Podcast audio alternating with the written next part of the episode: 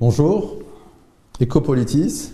On a la chance aujourd'hui de, de recevoir une personnalité de Rabat, une figure emblématique de Rabat et des combats pour, euh, pour la médecine au Maroc.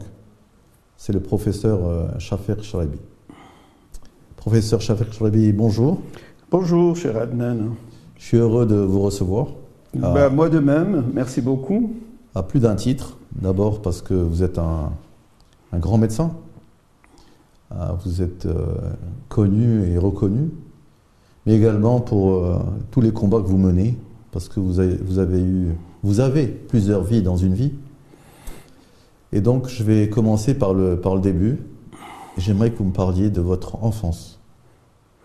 Alors, mon cher Adnan, je pense que je vais vous étonner par mon enfance. Vous savez que j'étais un garçon, euh, bon, je suis né à Fès en 1956, donc j'ai grandi à Fès jusqu'au bac.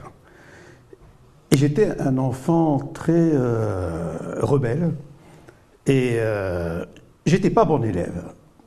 Franchement, j'étais pas bon élève et surtout que mes parents m'avaient mis, mon père qui était magistrat à Fès, m'avait mis au lycée Moulay Idriss.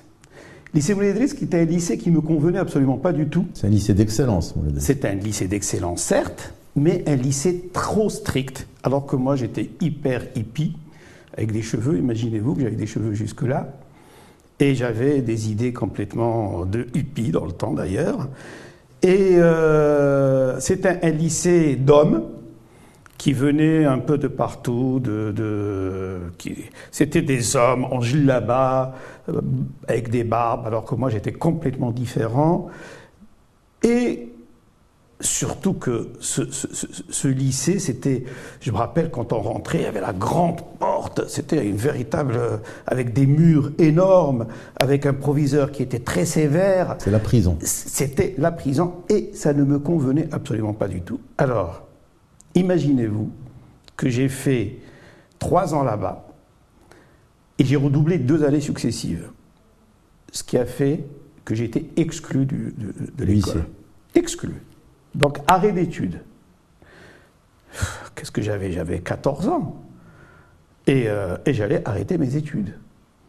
Et c'est grâce à ma mère qui a énormément, qui a énormément insisté pour que je reprenne l'école. Et je disais rien. Ça y est, j'étais complètement. Euh, euh, les mères sont souvent la, clé. Hein. Heureusement, heureusement qu'elle a insisté et elle m'a promis plein de choses. Elle m'a dit si tu reprends l'école, je te promets en fin d'année, en, tant que voix à l'étranger pour des vacances, si tu reprends l'école, on t'achète une moto, etc., etc. Et heureusement, j'avais un oncle, Laïd qui était un, qui était au ministère de l'enseignement, qui lui a pu me remettre à l'école, au lycée. Alors là, j'ai changé de lycée. Ce lycée Moulay que je détestais d'autant plus, pourquoi je détestais aussi? Parce que moi j'habitais en ville nouvelle, et le lycée Moulay se trouve en Médina. Avec le froid de Fès, il fallait se lever à 7 h du matin, prendre le bus. Pour y arriver. Pour y descendre. Donc à chaque fois, je ratais la première, les deux premières heures. Et vraiment, je partais euh, avec vraiment pas du tout de gaieté de cœur. J'étais à contre-cœur, je partais à ce lycée. Donc j'ai changé de lycée et je suis allé dans un lycée mixte, un lycée beaucoup plus ouvert, un lycée qui était en ville nouvelle à côté de chez moi. Qui était... Et là, la métamorphose, le déclic. Du coup, j'étais devenu premier de la classe. Premier, je me rappelle, que l'examen de normalisé, c'est-à-dire de brevet, j'ai eu une moyenne générale de 9 ou 9,5 sur 10. C'est ça, le déclic s'est produit. Le déclic s'est produit. Ça montre la dictature de l'environnement. Absolument. Souvent, l'environnement. Ça montre aussi que j'aurais pu, si j'avais quitté effectivement les études, à cause de ce lycée, ben, j'aurais été chômeur, je ne sais pas ce que j'aurais été. Et euh, c'est votre, votre, mère qui a été l'acteur principal mère, absolument, de votre réussite. Grâce à ma mère, euh, que véritablement j'ai pu et heureusement qu'elle avait insisté. Quelqu'un d'autre qui n'aurait pas eu des parents, qui n'aurait pas eu, bah, il serait euh, sorti. C'est ce qui arrive à beaucoup de gens qui n'ont pas fait d'études. Bah, parce qu'ils ont eu un petit, un petit problème de parcours. et puis, euh, il n'y a personne qui les a aidés, personne qui les a poussés à reprendre. Et puis, et puis moi, j'ai été arrêté, c'est-à-dire renvoyé. Et euh, heureusement que j'ai été quand même plus ou moins pistonné pour pouvoir euh, reprendre le lycée. J'aime bien votre honnêteté intellectuelle. Parce que quelqu'un qui a votre parcours d'excellence, etc., vous êtes un grand médecin, et vous êtes toujours un grand médecin, aurait aurait caché cette. Euh, aurait dit non, vous savez, moi j'ai toujours été bon à l'école. Ah non, non, non, alors là, justement. À cette honnêteté intellectuelle, elle, À tel point, bon, j'étais à Fès, donc connu euh, ne pas être bon élève, faire pas mal de bêtises dans le temps. Et d'ailleurs, les gens. Les gens de Fès, du quartier et tout ça, quand ils voyaient que j'étais arrivé avec professeur, ou quand ils me voient à la télévision, quand ils me voient dans mes combats et dans mon. Ils n'arrivent pas à se dire c'est pas possible, c'est pas lui. C'est pas lui. Et eh ben, comme quoi, on peut Bien sûr. se métamorphoser. Il faut jamais euh, avoir un enfant qui est perturbé ou perturbateur. Et quand on dit celui-là fichu, il est, ben non, chacun, il peut changer. Chacun évolue à son rythme. Absolument, absolument. Euh, moi, j'ai, moi, j'ai vécu ça parce que bon, c'est pas toujours les mères hein, qui croient. Moi, dans mon, dans mon cas, c'était moi qui croyais, ouais, qui, qui croyais à mes, à mes enfants. Moi, j'ai un fils aîné qui a commencé à travailler à partir de la première. Voilà. voilà. Il, ne travaillait pas du tout. Il a commencé à. Et puis après, il a eu une carrière extraordinaire. Mais il fallait croire en lui. C'est ça. Donc, euh, souvent, c'est dans mon cas, c'est dans mon cas personnel, c'est ma mère qui m'a qui a cru en moi. Dans, mon, dans le cas de mes enfants, c'est moi, pas, pas mon ex-femme. Et vous, euh, c'est votre mère. Et très souvent, c'est les mamans. Ben c'est oui, les qui font. la maman. D'ailleurs, euh, j'ai autre chose à raconter à propos de ma mère. Alors donc, euh, j'ai fait par la suite, euh, j'ai fait, j'ai passé mon bac. Alors imaginez-vous que dans le temps, le pourcentage, parce que j'ai fait un bac bilingue, donc marocain, que dans le temps, le taux de réussite au bac était de moins de 20% moins de 20%. C'était voulu. Je me rappelle. C'était voulu. Oui. C'est après, après le discours de Sa Majesté Hassan Dollay qui avait dit ce n'est pas normal que le taux de, de, réussite soit. Et puis hop, ça a changé de la première session à la deuxième session parce qu'il avait fait un discours après la première session et le taux est monté à 40 ou 45%. Mais là, était à moi, moi je me rappelle, on était 40 ou 44 personnes dans la classe on était sept à avoir réussi le bac. Et je l'ai eu du premier coup. Cela veut dire que vraiment, ça y est, j'étais devenu bon élève, j'avais plus de problème. Ensuite, je me suis inscrit en médecine. Je ne devais pas faire médecine, mais heureuse. Enfin, je voulais faire médecine, mais euh, il n'y avait pas de possibilité de s'inscrire en médecine. Je m'étais inscrit dans une école euh, à Compiègne d'ingénieurs, préinscription.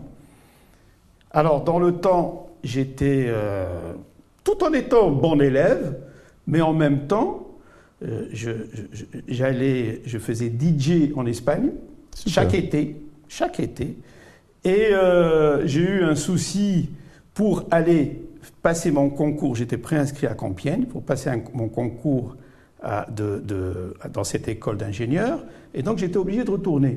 Je suis retourné, il n'y avait plus rien pour pouvoir s'inscrire je me, suis, je me suis inscrit à la fac des sciences en BG, biologie, géologie, tout en n'étant pas convaincu du tout.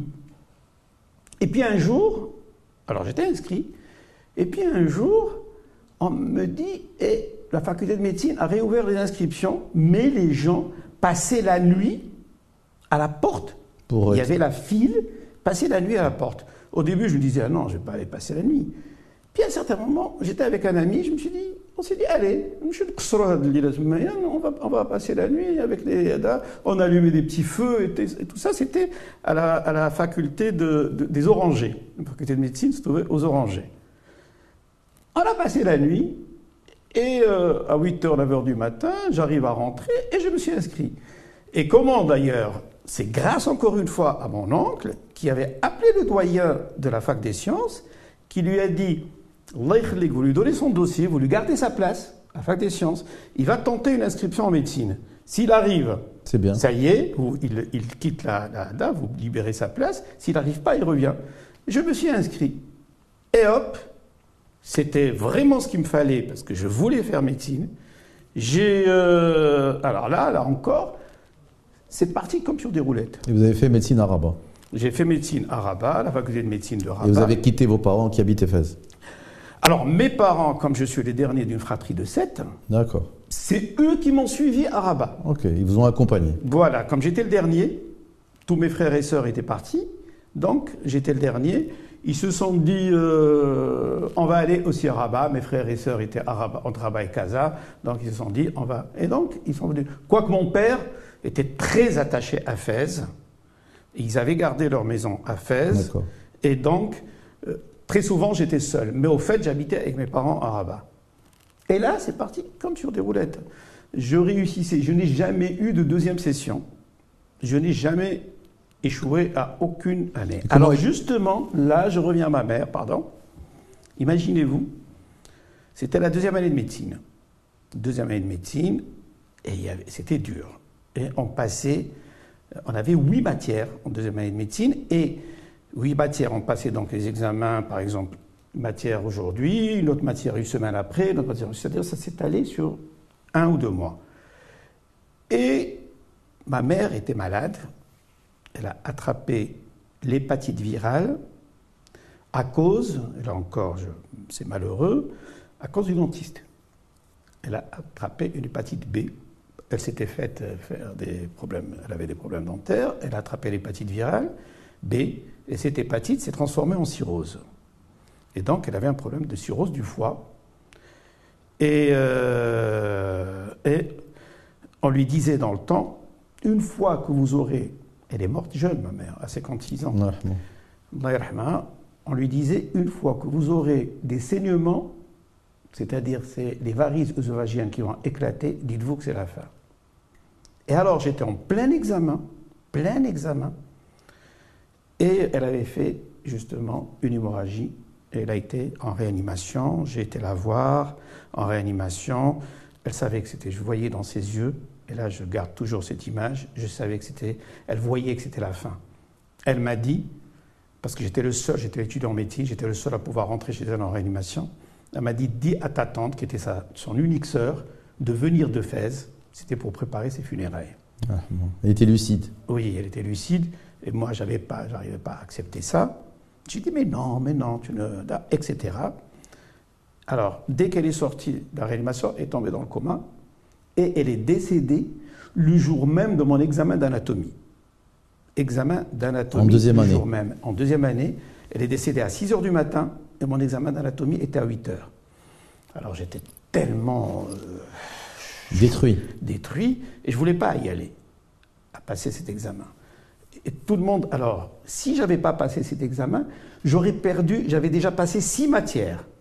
L'anatomie, c'était la septième, il me restait la pathologie médicale qui était la huitième matière. Si je ne passe pas une matière, j'ai la note éliminatoire et je perds tout. Vous redoublez à ce moment-là. Je- voilà. Et tout le monde me dit, mais ta maman n'aurait jamais voulu, il faut y aller, il faut y aller. Je suis parti. J'ai eu 5,5 sur 20. Une semaine après, j'avais la pathologie médicale, j'ai eu 7 sur 20. Mais comme les six matières d'avant, j'avais des 14, des 15 et des 16, elles ont compensé et j'ai réussi. Alors imaginez-vous là encore, peut-être que si j'avais pas passé cette matière et que si j'avais pas réussi, peut-être que j'aurais abandonné Ouais. médecine, peut-être. Vous savez, donc finalement, le destin, c'est absolument extraordinaire. Donc, euh, Heureusement que j'ai passé mon examen et que j'ai réussi.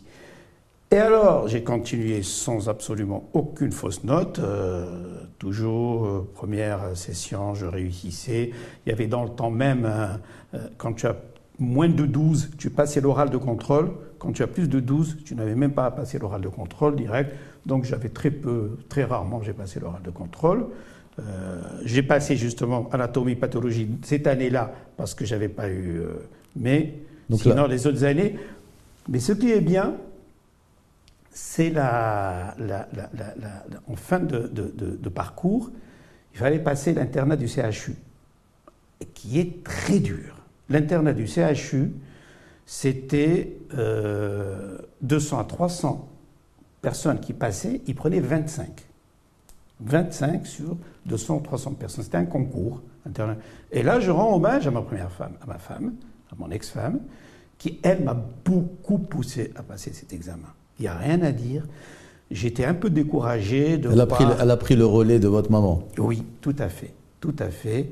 Et elle m'a beaucoup poussé. Ça aussi, c'est rare de trouver ça en une fois. C'était extraordinaire, franchement, et je ne le regrette parce que la, la voie du CHU, on dit que c'est la voie royale. C'est vrai que c'est la voie royale, parce que là, tu passes l'internat du CHU, tu passes par tous les services. Alors là, ta formation est très complète parce que tu passes dans beaucoup de. J'ai fait de la réanimation médicale, j'ai fait de la chirurgie euh, euh, pédiatrique, j'ai fait de la chirurgie générale, j'ai fait de la chirurgie urologique. C'est la voie royale pour devenir professeur agrégé par voilà. la suite. Voilà. Donc là, j'ai passé mon internat, donc j'ai réussi. J'étais second sur 300. J'étais pas major, mais j'étais le deuxième sur 300. Ensuite, j'ai, euh, il y a l'assistanat Ensuite, la maîtrise d'assistanat, que j'ai passée sans aucun problème. Puis ensuite, quatre années plus tard, c'était l'agrégation. Là, j'étais major à l'agrégation. Et euh, vraiment, les choses se sont passées sans absolument aucun problème. Je n'ai jamais eu. Mais quand on regarde, quand on regarde votre génération, je connais des gens de votre génération, même des gens plus et même des, des gens plus âgés, comme euh, comme le professeur Ahmed Sbehi par exemple. Oui. Avant, euh, professeur agrégé, ça voulait dire quelque chose. Tout à fait. C'était, vraiment des personnes très brillantes, très bien formées, etc. Corrigez-moi si je me trompe, mais j'ai l'impression que maintenant, que tout le monde devient professeur agrégé. C'est que l'accès à ça devient plus facile. Alors, je vais vous dire pourquoi. Parce que, et ça, j'étais pas d'accord, effectivement, parce qu'il y a eu énormément de facultés qui ont ouvert. Il y a eu la faculté de, de Oujda, la faculté de Marrakech, la faculté de Tanger, la faculté d'El la faculté d'Agadir. Donc il fallait avoir des, gens qui sont... Moi je voyais effectivement par exemple Fès où c'était à la cocotte minute. Voilà, c'était à la Mais je ne dis pas qu'ils sont mauvais, mais c'était effectivement... D'ailleurs, ce que je reprochais, et je le reproche jusqu'à maintenant, à Rabat, moi, j'étais chef de service au CHU de Rabat. Et plus, euh, euh, depuis que les autres universités ont ouvert, on n'a plus ouvert de poste d'assistant ou de maître assistant ou de rien. Cela veut dire que maintenant, moi je viens de partir à la retraite. Celui qui vient après moi va partir. C'est-à-dire qu'il n'y a plus du tout de relève. Aucune, aucune à Rabat. Normalement, on devait, parce qu'il y a eu depuis maintenant un peu plus de 20 ans, le système a échangé. Normalement, donc, on passait l'internat, puis l'assistanat, maîtrise d'assistanat, etc. Maintenant, c'est le résidanat. Alors, au bout de. À la fin du résidanat, qui est de 5 ans, par exemple en chirurgie, en gynécologie, les, les pathologies médicales, c'est 4 ans, tu, soit que tu sors, tu vas dans le public, c'est-à-dire euh, médecin, on t'envoie en tant que médecin dans un hôpital public, soit il y avait ceux qui avaient le plus de chance, ils étaient bénévoles, qu'on appelle bénévoles, c'est-à-dire ils ne touchaient pas de salaire, mais ils étaient libres de tout engagement. Une fois qu'ils ont fini leur, euh, ils partent euh, ouvrir leur cabinet. Soit tu passes le concours de professeur assistant. Et donc là, il fallait ouvrir des postes eh bien, ils n'ont pas ouvert de poste pendant des décennies. Ils n'ont pas ouvert des postes. C'est de la folie. Mais je dis, nous qui partons, le, plus jeune dans mon service a 55 ans ou 58 ans.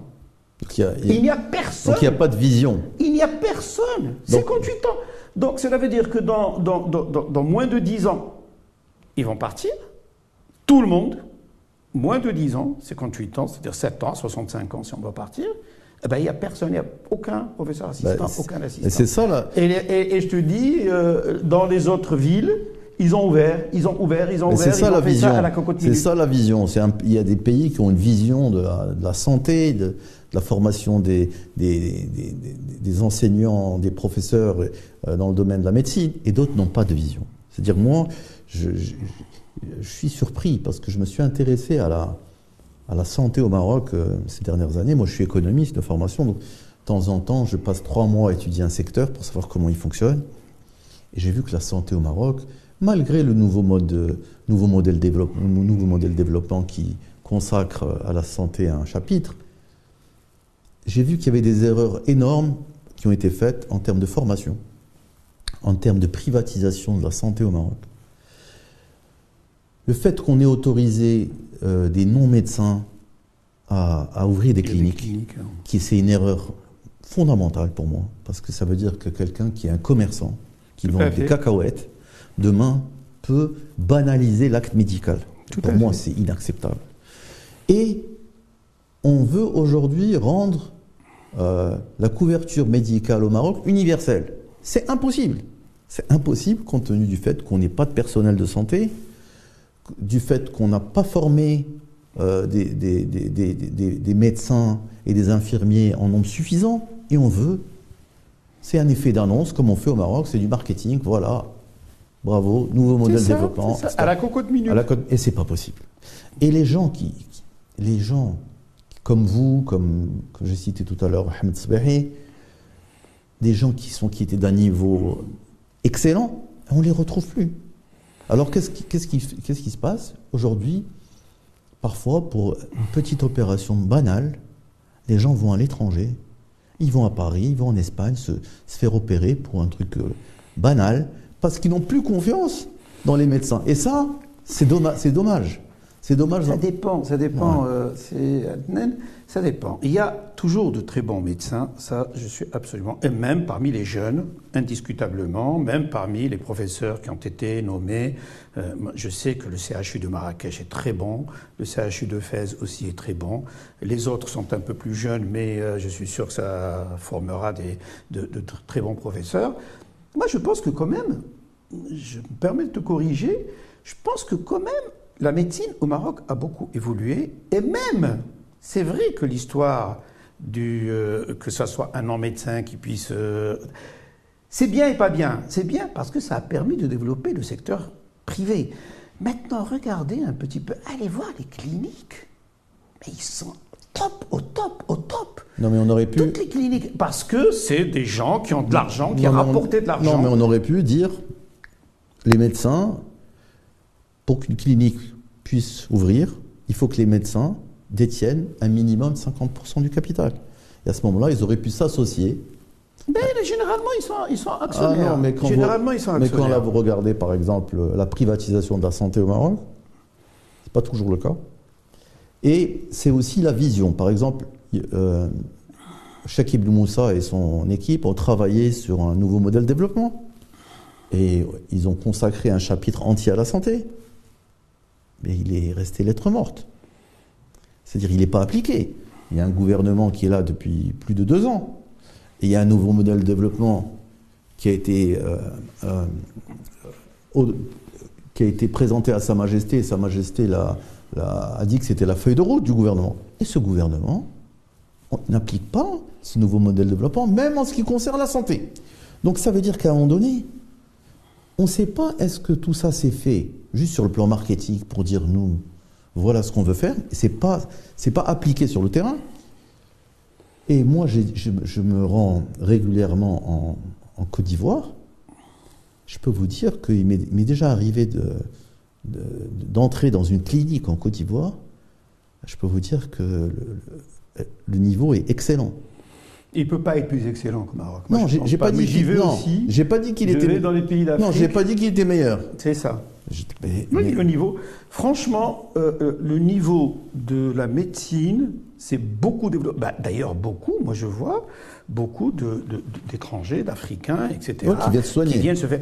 Et il y a vraiment euh, ceux qui vont du Maroc vers l'étranger c'est vraiment un pourcentage infime. Très très peu de gens qui gardent encore à l'esprit, sachant que je te promets, Stéanen, que euh, euh, on peut pratiquement tout faire au Maroc maintenant.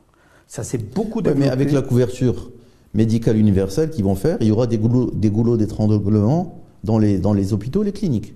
Oui, c'est euh, Parce que comment vous, comment vous allez faire ben, C'est pour cela qu'on développe les CHU, c'est pour cela qu'on développe les, les, cliniques privées, c'est pour cela vous maintenant, vous vous rendez compte, cette dernière décennie Vous voulez que tout le monde puisse se soigner ben, Il faut qu'il y ait un nombre, un nombre de médecins oui, ben suffisant aussi, ben, et ben, c'est un pour nombre cela qu'on d'infirmiers a fait- suffisant. C'est pour cela, c'est pour cela que maintenant on avait dans le temps, quand moi j'étais étudiant, il y avait deux CHU au Maroc, Rabat et Casablanca. Maintenant il y a une dizaine. Ouais.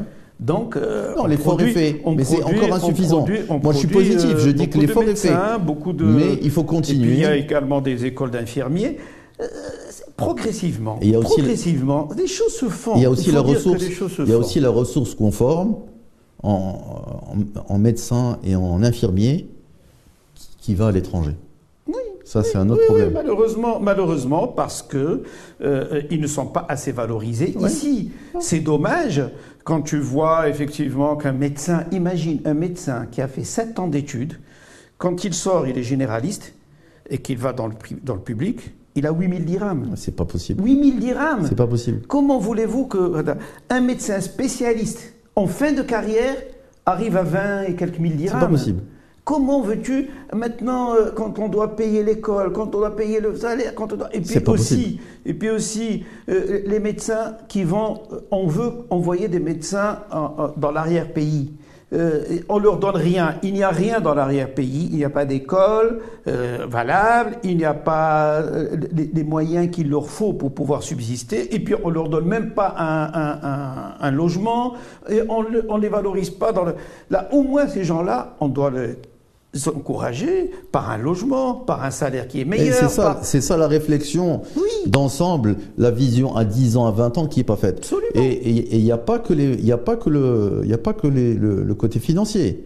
Il y a le côté gouvernance. C'est-à-dire les gens ne partent pas que pour gagner plus. Bien sûr, si un médecin il part, il part en Suisse, on, on sait que le, le- le salaire minimum en Suisse c'est 4000 euros. Tout à fait. Donc entre 8000 dirhams et 4000 euros, il va pas réfléchir. Tout à fait. Et surtout, un médecin, il touche pas 4000 euros, avec 4000 euros en Suisse, hein, il touche 6000, 7000. Absolument. Donc, ou au Canada. Donc, tant qu'il n'y a pas une réflexion d'ensemble par rapport aux médecins, par rapport aux infirmiers, même les, même les écoles euh, d'infirmiers et d'infirmières privées, toute la promotion part à l'étranger.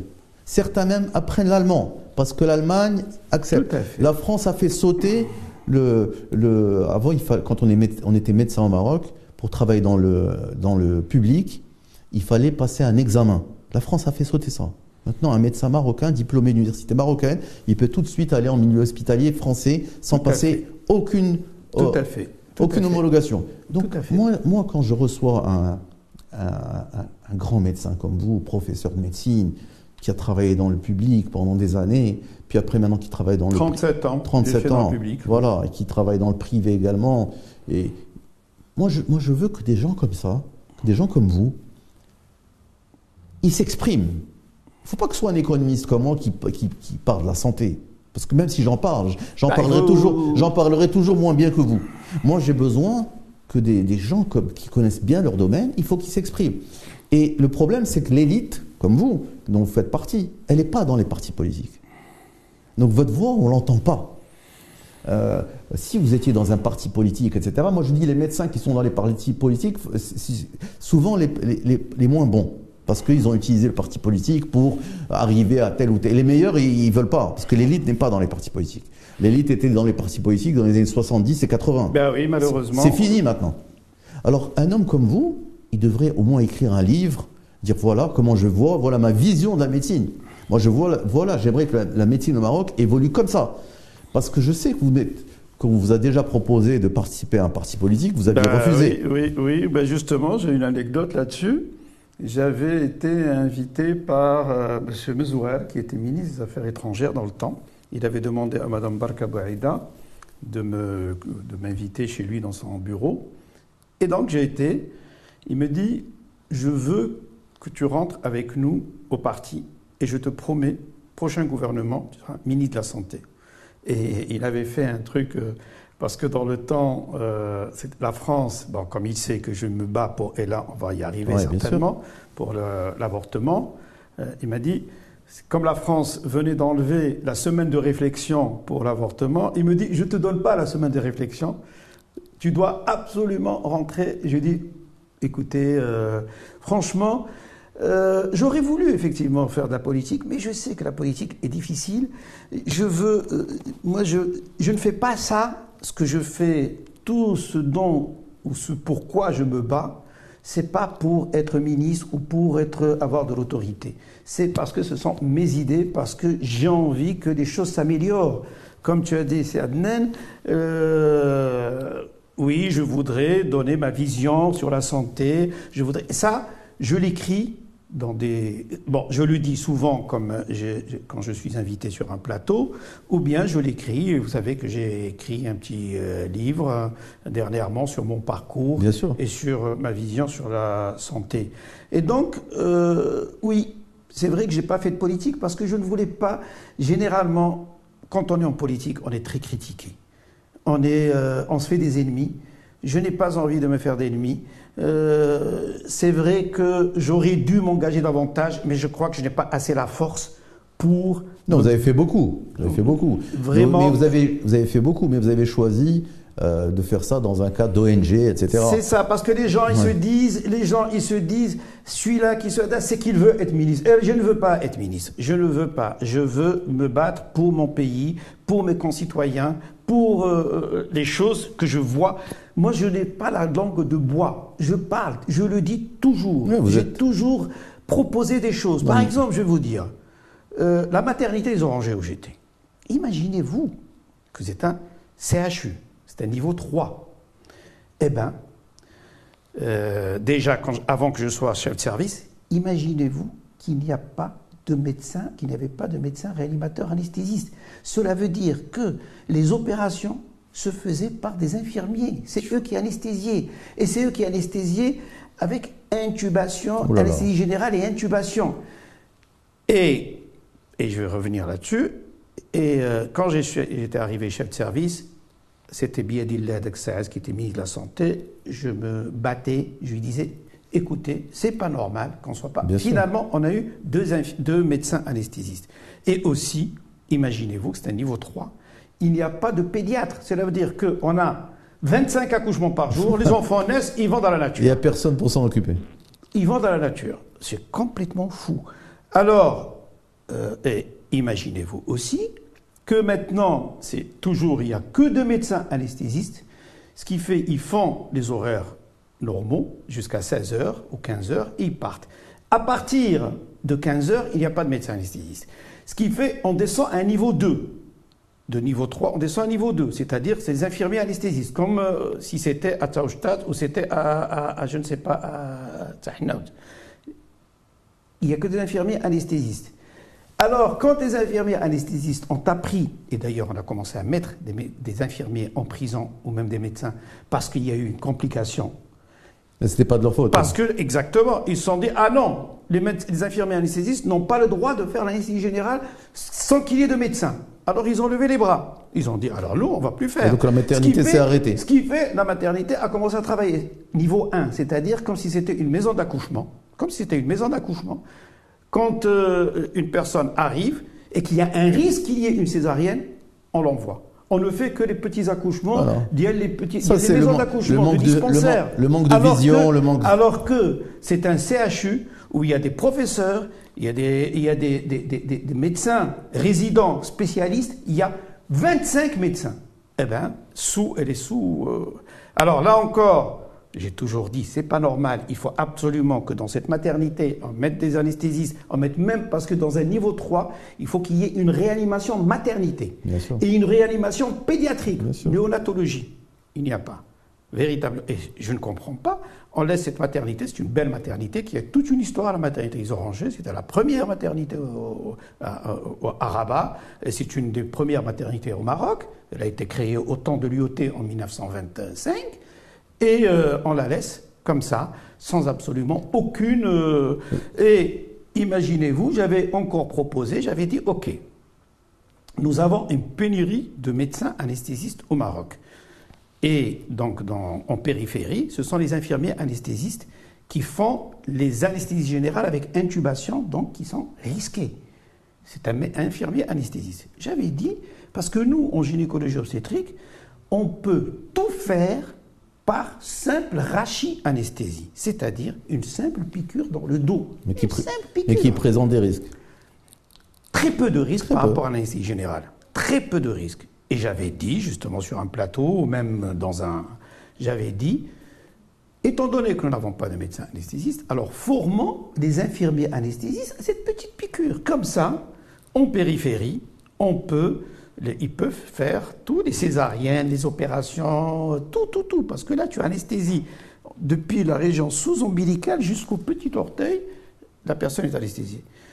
Malheureusement, euh, c'est vrai qu'il y a beaucoup d'anesthésistes, de médecins anesthésistes qui sont soulevés euh, contre ça. Parce que... ah, parce que ça leur enlève. Ils ont dit ah pourquoi ils, ont peur. Il est, il est, il est, ils ont peur de, ils ont peur pour leur gagne-pain. Voilà, voilà, et euh, ça n'a pas été écouté. J'aurais été ministre de la santé ou j'aurais été responsable, j'aurais été c'est ça, euh, directement. Je prends, je n'écoute personne. Je vais et je forme. C'est une formation d'une semaine. C'est une ponction lombaire. C'est des infirmiers anesthésistes qui font des perfusions. C'est le manque, c'est le manque de vision dont on parlait.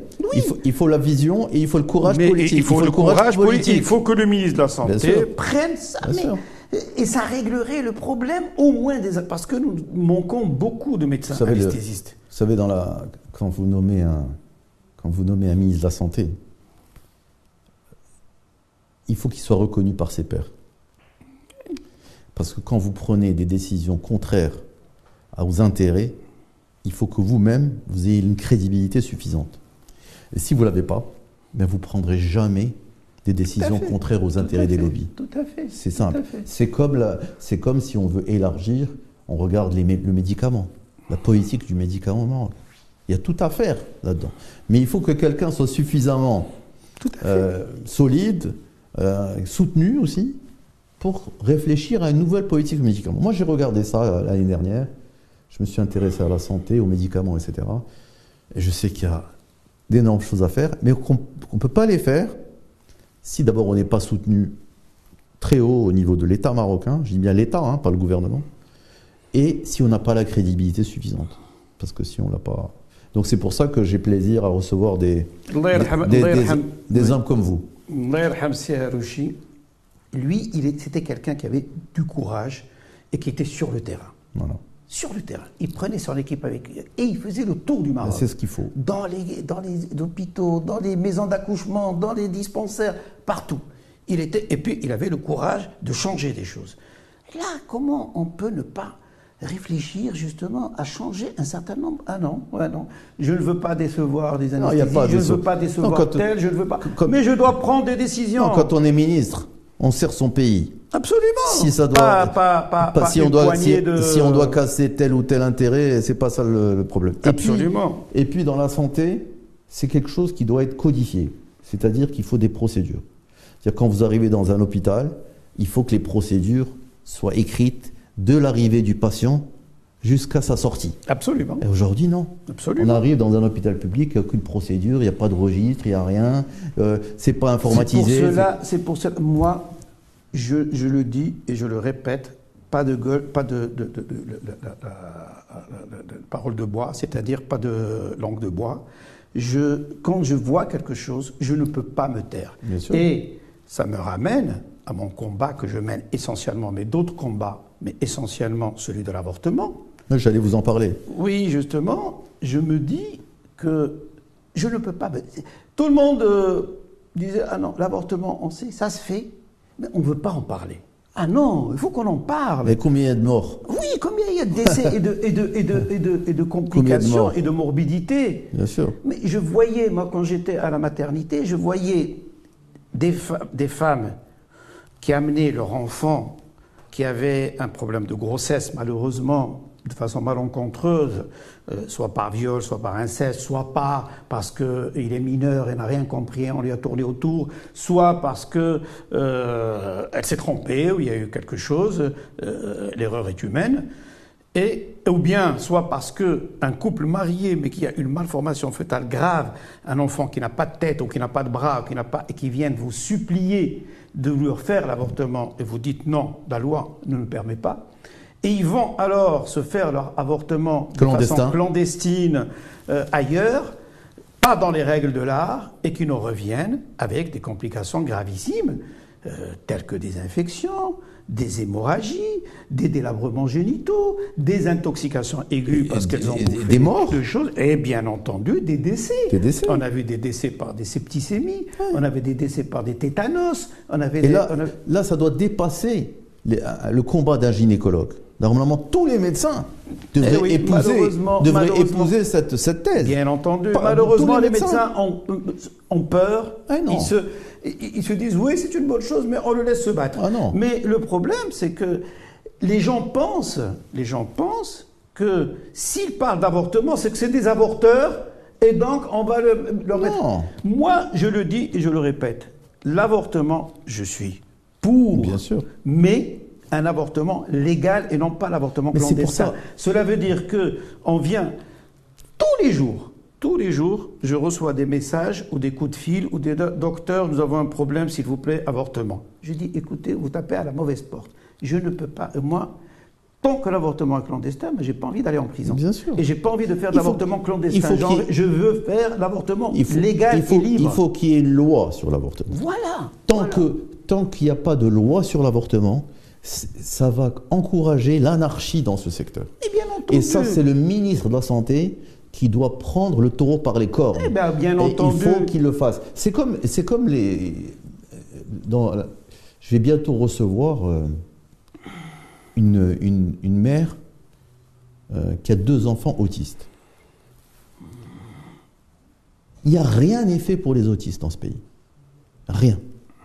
Ouais, Et maintenant, il y a des malheureux. autistes adultes. C'est malheureux. Rien n'est fait. C'est malheureux. Le ministre de la Santé, il ne doit pas attendre que ce soit les députés qui fassent la promotion de loi.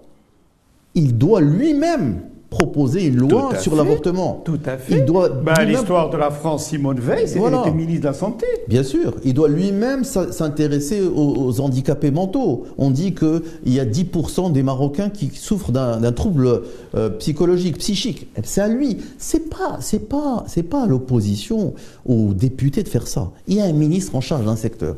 C'est à lui de le faire. Bien sûr. Vous aviez parlé de, de- du, docteur Harouchi yarhamou.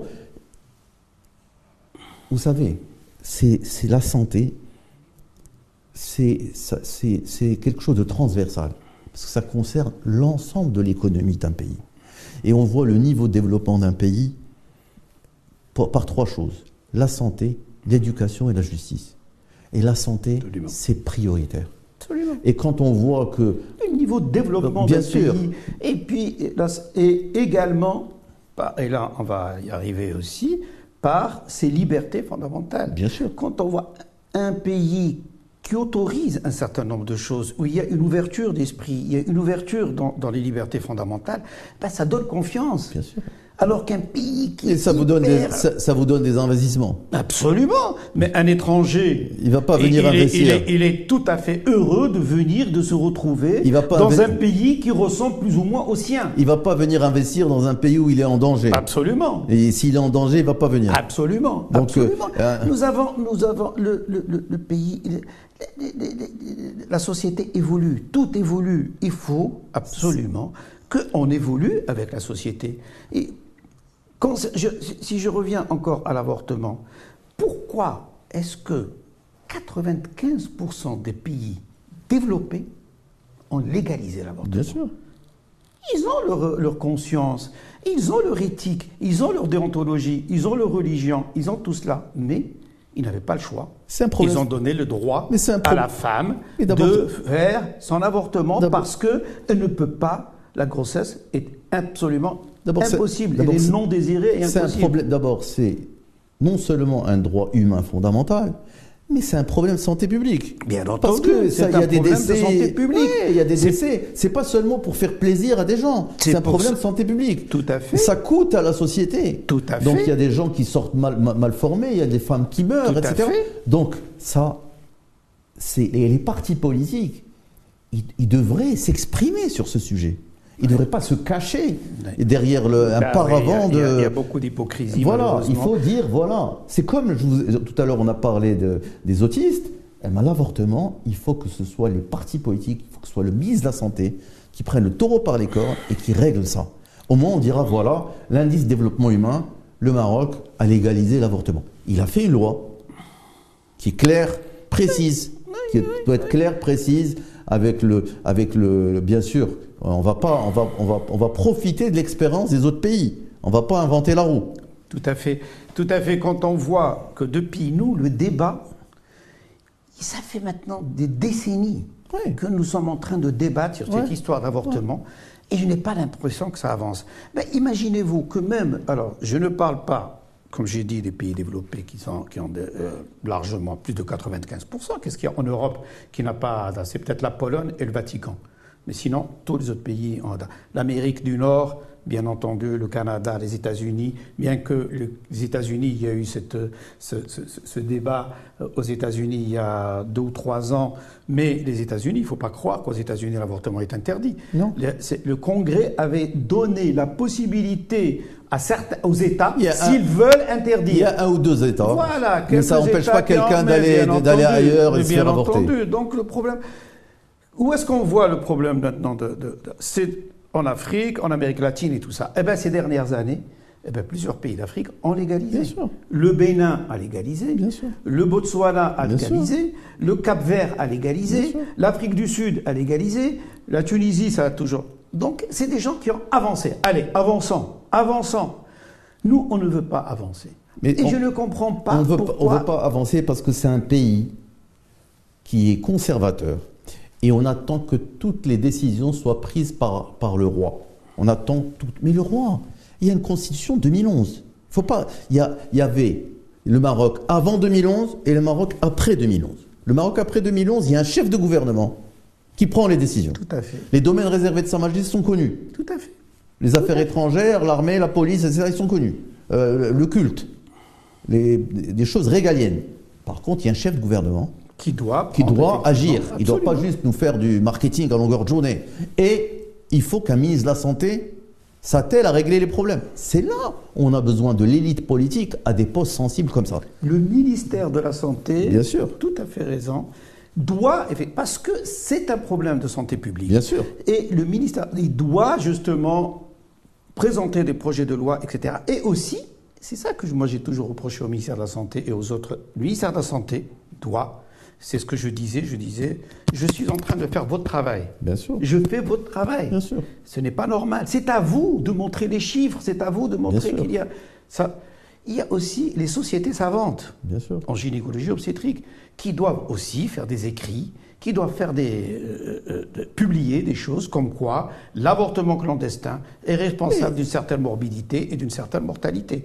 Et puis il y a aussi le Conseil de l'ordre des médecins qui doit aussi se alors si on se mettait tous, la société civile que je représente en tant que médecin aussi, et le ministère de la Santé, les, sociétés, savantes. La société civile, ce savant Conseil de l'ordre, ils peuvent faire du lobbying. Bien sûr. Par contre, c'est à l'exécutif de faire la loi. Oui, mais ils vont faire du lobbying, ils vont faire de la pression Bien sûr. pour que l'exécutif se rende compte. Mais si je suis tout seul à parler comme un fou euh, qu'est-ce que tu et les partis politiques. Ils se disent, combien de fois, moi j'ai vu des responsables, ils disent, mais pourquoi les autres ne parlent pas Pourquoi le Conseil de l'ordre Pourquoi les sociétés savantes les partis, politiques, les partis politiques, ils surfent sur les discours de Sa Majesté. Ils attendent que Sa Majesté, dans un discours, dise. Sa Majesté a été clair. Il a été clair. Et eux, ils attendent. Mais non, mais c'est pas, c'est pas. Sa Majesté, Sa Majesté, rappelez-vous que en, en 2015, en mars 2015, il avait euh, convoqué le ministre de la Justice, le président du CNDH et le ministre des Affaires islamiques. Il leur a dit Vous devez débattre sur cette question d'avortement. Et vous m'amenez les. Effectivement, il avait donné un mois. Et au bout d'un mois, on est revenu, après avoir mené des consultations, on est revenu euh, comme quoi l'avortement pouvait être libre, au moins dans quatre ou cinq situations. C'était un début. Viol, inceste, malformation fœtale et les femmes qui ont un handicap mental, c'est-à-dire les mentales. Ben déjà, c'est un bon début. Et malheureusement, depuis 2015, rien. Parce que Ça a été adopté par le Conseil de gouvernement en 2016, c'est passé au Parlement, et puis plus rien du tout. Parce que c'est la volonté politique. On en arrive toujours. Il n'y a, pas de volonté politique, hein, c'est l'urgence. Ils ne savent pas que tous les jours, il y a des, des, des, des vies qui tombent à cause de, de Oui, parce que ça ne les concerne pas. Clandestin. Ça, parce que ça ne les concerne pas Et le puis jour. Ils ont tous peur pour leur électorat parce que le Maroc reste conservateur. Oui, le, le Maroc reste conservateur, mais le Maroc change. le Maroc est en train de changer. Donc le Maroc est en train de changer et les conservateurs eux-mêmes devraient y faire, y faire, attention. Bien les, entendu. les générations changent. Donc, euh, comme c'est un problème de santé publique, c'est un problème de, droits de l'homme, il faut que, que d'abord le ministre de la Santé s'y attelle. Vous, vous avez d'autres combats. Je sais que vous avez récemment monté un, un collectif Tout à avec d'autres personnalités. Oui, oui, oui. J'aimerais bien que vous nous en parliez. Je rends hommage, c'est des personnalités euh, que j'apprécie beaucoup et qui vraiment euh, se battent, on se bat ensemble. Alors il y a euh, M. Driss Benihima, il y a Mme Yasmina Beddo, il y a Mme Asma El-Marabat, il y a euh, M. Jalil Abbas Tarji, il y a Mme Maître Khadija Ramarani, il y a Si Mohamed Gaizi, il y a Mme Monique Grichi et moi-même. Donc nous sommes huit personnes, quatre femmes et quatre hommes, donc il y a l'équité. Et nous avons fait un collectif pour proposer des réformes dans les libertés fondamentales, aussi bien euh, dans le code pénal que dans les libertés, euh, dans le code civil. Et nous faisons plusieurs propos. D'abord, nous avons, avant de, nous avons mené des discussions larges, d'abord avec les, parce que on revient toujours aux questions de la religion. Donc, nous avons avec l'appui de Mme Asma Marabot, nous avons consulté beaucoup de, religions, de religieux sur un certain nombre de choses. Vraiment, nous avons été assez exhaustifs et assez. Euh, par exemple, la liberté du culte, de la religion. Pourquoi faut-il absolument que tu naisses musulman ou que tu naisses. Euh, c'est à toi de, de, ta religion? Parce que le code pénal du Maroc il, non, il y a, Non, il y a autre, autre chose. C'est pas que le code pénal, c'est la Constitution. La Constitution. Parce que la Constitution, euh, l'islam est la religion d'État. Mais on doit l'islam et la religion. Mais Ça, la tu as le droit, c'est la religion d'État. Oui, dans la Constitution. Mais tu as le droit de choisir ta religion. Pourquoi, par exemple Là, il faut qu'il y, ait une réforme constitutionnelle pour faire ça. Prenons, prenons l'exemple, euh, celui qui naît à Sebta, et celui qui naît à Fnidq, à 4 km de, de Celui qui naît à Sebta, il est automatiquement chrétien. Celui qui naît à Fnidq est automatiquement euh, euh, musulman. Mais c'est la loi du hasard. Encore, Ça, c'est. Moi, j'ai parlé du premier. Encore à Sebta, il a la liberté de culte, mais au Maroc, euh, on est musulman. Ça, c'est la constitution qui le dit. C'est pas, c'est pas en Espagne, c'est pas le cas. dit, la Constitution dit Amir al-Mu'minin est garant de la religion. C'est Amir Non, mais on dit aussi, on dit aussi l'islam est la religion d'État. Oui, mais euh, est-ce que, est-ce que tu es obligé d'être musulman? En tous les cas, c'est quelque chose qui peut-être. Aujourd'hui, dans les textes, oui. Parce que euh, on doit. Moi, je vois beaucoup d'Africains qui sont chrétiens. musulmans qui sont devenus chrétiens, des chrétiens qui sont devenus musulmans, etc. Ben, c'est selon leur liberté de conscience et leur liberté de conscience. Hmm. donc quel Parce que la religion, c'est euh, c'est une je foi. Pense, je pense que ça, c'est très clivant. Mais je pense que vous défendez pas que ça. Non, non, non, pas du tout. mais j'ai commencé par ça, ça qui est, le, plus. Ça, c'est le plus clivant. Nous défendons, absolument. Nous défendons le, alors, le, droit à l'héritage. Mhm. On veut absolument supprimer à tassib. Cela veut dire, le, quand une personne n'a pas de garçon, que ce soit les oncles et les, autres qui, qui, héritent. Et pas qui héritent, qui participent à l'héritage. Non, mais qui héritent une bonne partie. Et que les filles ont, une partie très faible. ça, il faut enlever. C'est indiscutable. Le mariage des musulmans, oh, des, des, des, des musulmanes aux non-musulmans. Cette histoire de euh, qui c'est quelque chose. Ah, ouais, on sait très bien que c'est de la, du pipeau. C'est juste parce qu'il faut faire. Mais ce n'est pas. Mais ça, c'est encore ridicule. Encore ça, c'est pas. Non, mais c'est ridicule. Hmm. Mais on doit être. Nous, on veut juste qu'il n'y ait pas d'hypocrisie. Hmm. On veut que les choses soient. Euh, pas d'hypocrisie. Également, l'héritage des non-musulmans. Il n'existe pas. Pourquoi, là encore? Euh, Parce que, ben, ben, justement, euh, un, mari, un, mari, un mari, parce qu'il y en a, il y en a qui se Un non-musulman ne peut pas hériter d'un musulman au Maroc. Euh, ou là, voilà, voilà, les enfants d'un non-musulman ne peuvent pas, euh, parce que le père, il n'était pas, il, ne s'est pas converti à l'islam avant de, de c'est pas normal. Les autres libertés telles que le ramadan, manger, ça ne doit pas être puni par la loi. Alors, ça, Quelqu'un c'est, ça, ça, ça, c'est, ça, c'est le code pénal. Et euh, ça, euh, je vous dis, on est dans le code, le code pénal, pénal. et dans le code, et dans le code civil également. Les relations sexuelles hors mariage, ça aussi, c'est dépassé tout cela. Ça doit pas être. ça Et doit- cette histoire- Non, les relations sexuelles hors, hors du mariage, je voulais dire, ça doit pas être pénal. Ça doit pas Non, relever ça du doit pénal. pas être pénal. Ça doit pas être pénal. C'est pas l'adultère. Vous parlez pas de l'adultère. Non, je Vous parlez parle des relations, relations sexuelles sexuelles hors mariage. mariage, Ça, ça hors doit pas être pénal. Voilà.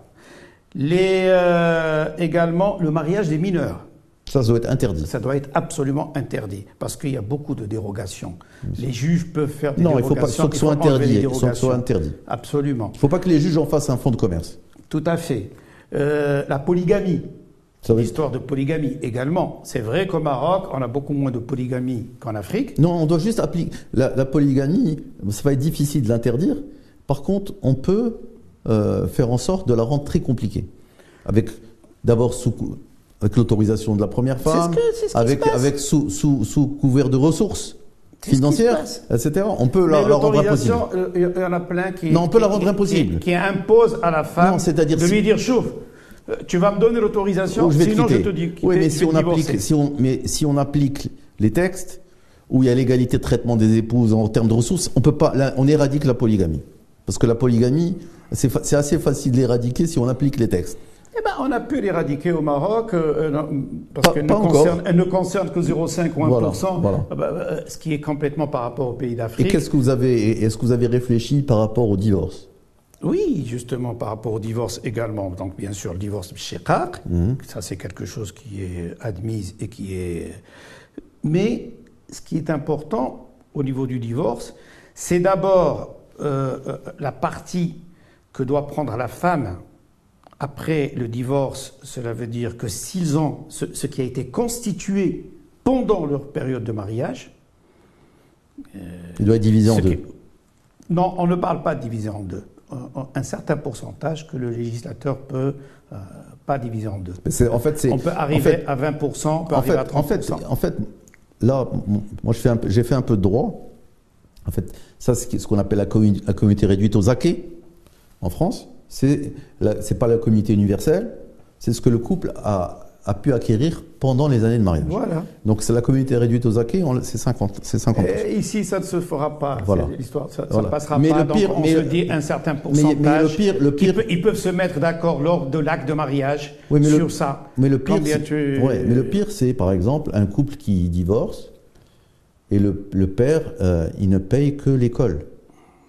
Et la mère, elle se retrouve avec des charges énormes parce qu'elle a, tout ce qui est nourriture, tout ce qui est euh, activité, tout ce qui est loisir, tout ce qui est euh, habits, etc. Et finalement, la mère ne s'en sort pas. Donc là, il faut une réflexion globale par rapport à ce, que- chacun va payer, surtout quand il y a des enfants. Et là, pour l'instant, c'est là où le bas blesse. Tout à fait. Alors là encore, toujours dans le divorce, on plaide pour une garde partagée.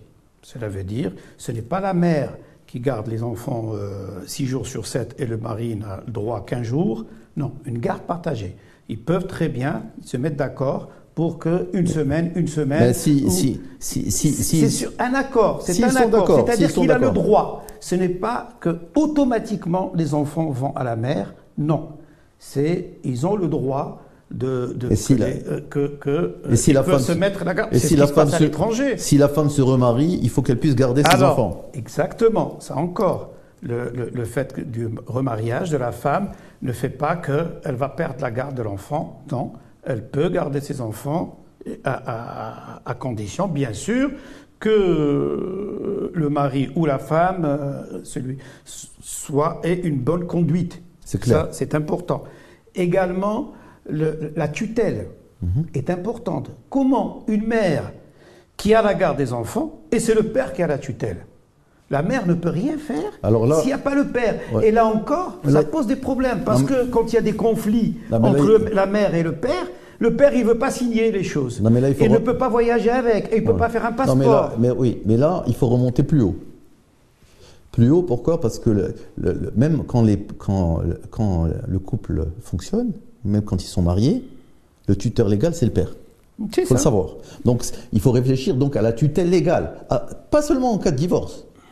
C'est-à-dire, il faut qu'il y ait une tut- une tutelle partagée. Parce qu'aujourd'hui, dans le droit marocain, quand vous êtes marié, le tuteur, c'est le père. C'est ça. Après, quand il il divorce, même si la femme a la garde, le père continue d'être Voilà, le tuteur. c'est ce que je dis, et là, il, normal, refuse de, il refuse de délivrer l'autre. Ah, La, la mère n'est pas autorisée à voyager. C'est ce que j'étais en train de dire. C'est ce que Donc, j'étais en voilà. train de Mais moi, ce que je disais, c'est qu'il faut réfléchir à la tutelle, même s'ils sont mariés. Oui, oui, bien sûr. Parce que si- Pendant et, en dehors. C'est pire encore en dehors. Bien sûr. Donc, euh, ça.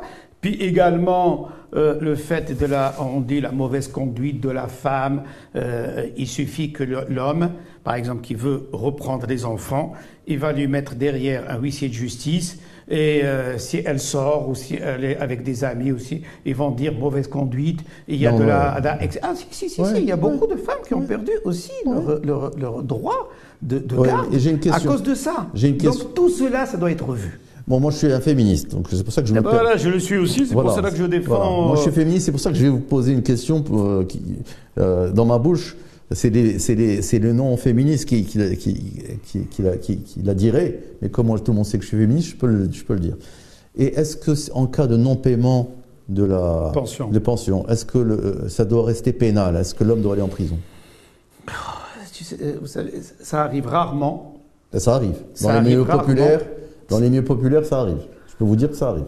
Eh ben, si la personne a les moyens et a l'argent, oui, il faut, parce que sinon, il va falloir que, euh, parce que si la personne a des, euh, d'abord, il faut que ça passe par des saisies, pas la prison. On doit faire Mhm. Saisie sur les revenus. sur les revenus, sur ce qu'il a, sur ce que la personne Pas a. sur son patrimoine, c'est pas liquide, mais sur les revenus, oui. Mais déjà sur son patrimoine aussi, on peut très bien saisir, on peut vendre aux enchères et Non, donner non, tout non, ça non, à non, la- c'est très, non, non.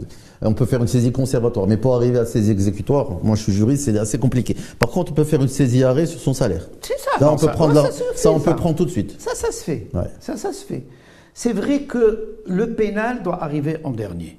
Parce que, effectivement, mettre la- le père des enfants en prison, c'est pas évident.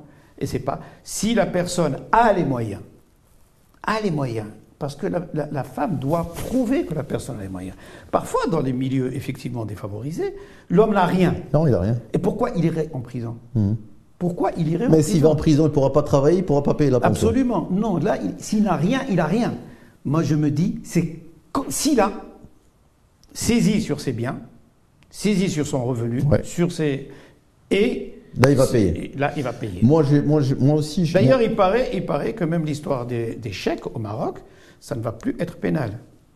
parce que les gens les Parce que c'est un des pays, des rares pays où le chèque est que, pénal. parce que les gens, les, les gens vont l'utiliser de moins en moins. Hmm. Par contre, moi, il y a quelque chose à laquelle je suis favorable, qui n'existe pas aujourd'hui. Pour moi, un expert comptable, un commissaire aux comptes, il doit faire une attestation pour déterminer les revenus des personnes avant qu'elles divorcent. Oui. Pourquoi? Parce qu'il y a des gens qui gagnent des... Par exemple, moi j'ai une amie, euh, une amie qui était mariée à un milliardaire à- à Fès.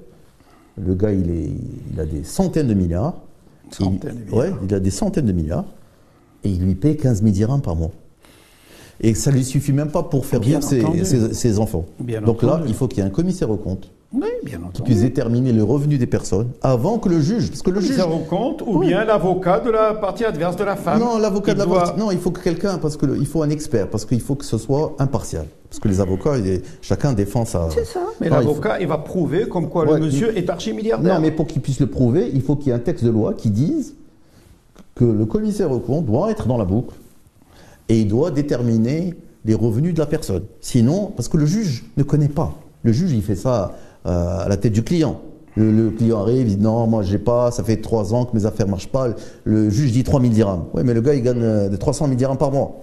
Pourquoi il va payer 3 000 dirhams? Donc si on met dans la boucle un expert comptable, euh, commissaire aux comptes, euh, euh, agréé par les tribunaux, on aura Oui, un oui, texte suis écrit. Et là, on pourra acculer la Je personne à donner réellement Le- le, ce montant qu'il doit enfants. donner, Bien absolument, sûr. Donc il faut professionnaliser la justice. Mais je reviens à l'histoire de, de- de la prison pour les, ceux qui. Moi, je dis que c'est complètement injuste, effectivement, que quelqu'un qui n'a pas, qui n'a rien, Bien et sûr. qui va en prison Parce parce que- qu'il n'a pas de quoi donner. S'il a, oui, effectivement, il doit payer et on doit faire. C'est ça. Donc, euh, c'est vrai qu'il faut enlever carrément cette histoire, puisqu'on peut faire des, saisies sur le salaire, des saisies même, rien que le fait de poser une, euh, sur, sur une prénotation sur un titre ou sur... Ça aussi, ça va le pousser à payer. Ça va le pousser à payer. Sur sa voiture, on peut saisir sa voiture, on peut saisir ses, son on revenu, peut même on peut saisir On peut et, et, l'histoire de la prison, ce n'est pas une... Parce que plein de femmes, quand il y a eu conflit, quand il y a eu conflit entre le couple, elle a envie d'avoir la tête, la tête de ce et de le faire rentrer en prison pour se venger de lui. Je trouve que ce n'est pas normal. Non, pas la, euh, si la personne n'a pas, ou si la personne ben la, prison, y a, euh, la prison où elle se venge d'une manière ou d'une autre, d'ailleurs. D'ailleurs, j'invite à tous les gens qui nous, qui nous écoutent, qui vont nous écouter, d'aller voir euh, les, les, Divorcés de Casablanca, qui est un film extraordinaire, qui parle tous de ces problèmes de société. Moi, je dis qu'il faut, je suis d'accord complètement avec vous, moi, je, pense que quelqu'un qui n'a pas de ressources, le mettre en prison ne sert à rien, parce que ça ne va pas l'aider à avoir des ressources. Absolument. Par contre, un commissaire au compte, ça va aider à déterminer le patrimoine et le revenu de la personne pour qu'il puisse donner la véritable euh, pension à, sa, à, son épouse sans que celle-ci soit obligée de travailler nuit et jour pour faire vivre ses enfants. Et il faut une réflexion où, là, vous êtes, vous êtes un collectif de huit personnes euh, de qualité.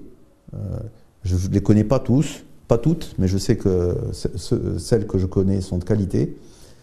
Et je pense qu'il faudra faire un travail de lobbying auprès des partis politiques marocains. Euh, ce collectif, il devra se réunir. C'est ce qu'on fait. Avec l'ensemble des partis politiques. On est invité euh, en permanence par les partis politiques, par des, organismes nationaux et internationaux. C'est ce que nous faisons. Nous faisons du lobbying pour nous faire entendre et, et expliquer quelle est notre démarche et qu'est-ce qu'on cherche nous le cherchons. Nous sommes tous musulmans. Nous sommes tous. Euh, nous avons, nous avons nos, nos, nos, nos, convictions. Nous avons, mais on a envie de faire évoluer la société. Et une fois que votre réflexion elle sera aboutie, il faudra faire un livre blanc sur toutes ces propositions. Ben, nous l'avons. Mais est-ce qu'elle est aboutie, la réflexion? Non, non, c'est des propositions. C'est pour ça que je dis quand la réflexion sera aboutie. Mhm. Parce que euh, aujourd'hui, la réflexion, elle est en gestation. Quand vous allez vous ouvrir sur la société civile, sur des économistes comme moi, etc., les gens vont vous dire, voilà, à mon avis, il faut faire ça. Et vous allez prendre, vous allez, une fois que votre réflexion va être aboutie, à ce moment-là, il faudra faire un livre blanc et le présenter je pense, à la plus haute autorité du pays. Bah, on a présenté les réflexions. Je vous dis, on a présenté, on a envoyé au Palais Royal, on a envoyé à la première chambre, on a envoyé à la deuxième chambre, on a envoyé au Premier ministre, on a envoyé à tous les partis politiques, on a envoyé là. Euh, et, il, se trouve aussi en librairie pour les gens qui veulent le, le et ils voient quelles sont nos propositions et sur quoi on se base. On n'est pas venu et on a donné des. Chaque chose, on a. Eh, par exemple, Tassib, tu dis, mais c'est là Waled. Waled ne peut pas dire garçon. Normalement, c'est Dakar. Hmm. C'est-à-dire enfant. Dakar, voilà, un enfant. C'est comme dans l'avortement. La taqtulu awladakum khashyata imlaq Il ne dit pas لا تقتلوا أجناتكم Bien sûr. لا لا تجهضوا ما كايناش في القرآن ولا في هذا ما كايناش ما كاين لا الحديث ولا القرآن اللي تيتكلم على الإجهاض لا تقتلوا النفس التي حرم الله إلا بالحق النفس je suis, je, suis, je suis comme vous, j'ai beaucoup lu le Coran, et à mon avis, il y a une seule chose qui sera difficile à réformer, mais Dieu a donné des solutions. C'est-à-dire que c'est l'héritage. L'héritage, ça va être difficile que la femme obtienne autant que l'homme. Par contre, Dieu n'a jamais empêché de donner de son vivant ce qu'on voulait à ses filles. Donc pour moi, c'est un faux problème. Parce, parce qu'on a une fille, on peut tout à fait faire l'équilibre et lui donner de son vivant ce qu'on veut. Oui, mais ça pose, ça, pose, ça pose des problèmes, là. Ça pose des problèmes si tu as envie de donner à tel et pas à l'autre. Non, mais parce que l'autre va s'y retrouver, le garçon va s'y retrouver au moment du décès. C'est tout. Donc il y a une vision prospective de ça. Mais je suis d'accord avec vous et euh, en grande partie avec tout ce que vous avez dit. J'ai grand plaisir à. J'ai eu grand plaisir à. Merci beaucoup, moi aussi. À faire, cette émission avec vous. Merci, Et je vais, je vais vous laisser, comme vous avez des. Vous êtes un homme de combat. Vous êtes un homme. Euh, un homme qui se bat pour un idéal, qui se bat pour un Maroc meilleur. Tout à fait. Pas, vous n'avez jamais été un carriériste, quelqu'un qui voulait arriver à des postes politiques, etc. Vous êtes euh, très connu à Rabat, euh, à Casablanca, peut-être moins dans les autres villes.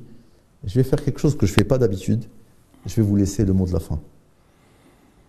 Bah, le mot de la fin, euh, vous l'avez dit, je me bats et je me battrai toujours parce que c'est ma conviction. Et mon plus grand combat, c'est celui de la légalisation de l'avortement. Je le dis haut et fort. Légalisation de l'avortement parce que je vois que beaucoup de gens souffrent à cause des grossesses non désirées. N'importe qui peut tomber dans ce piège. N'importe qui.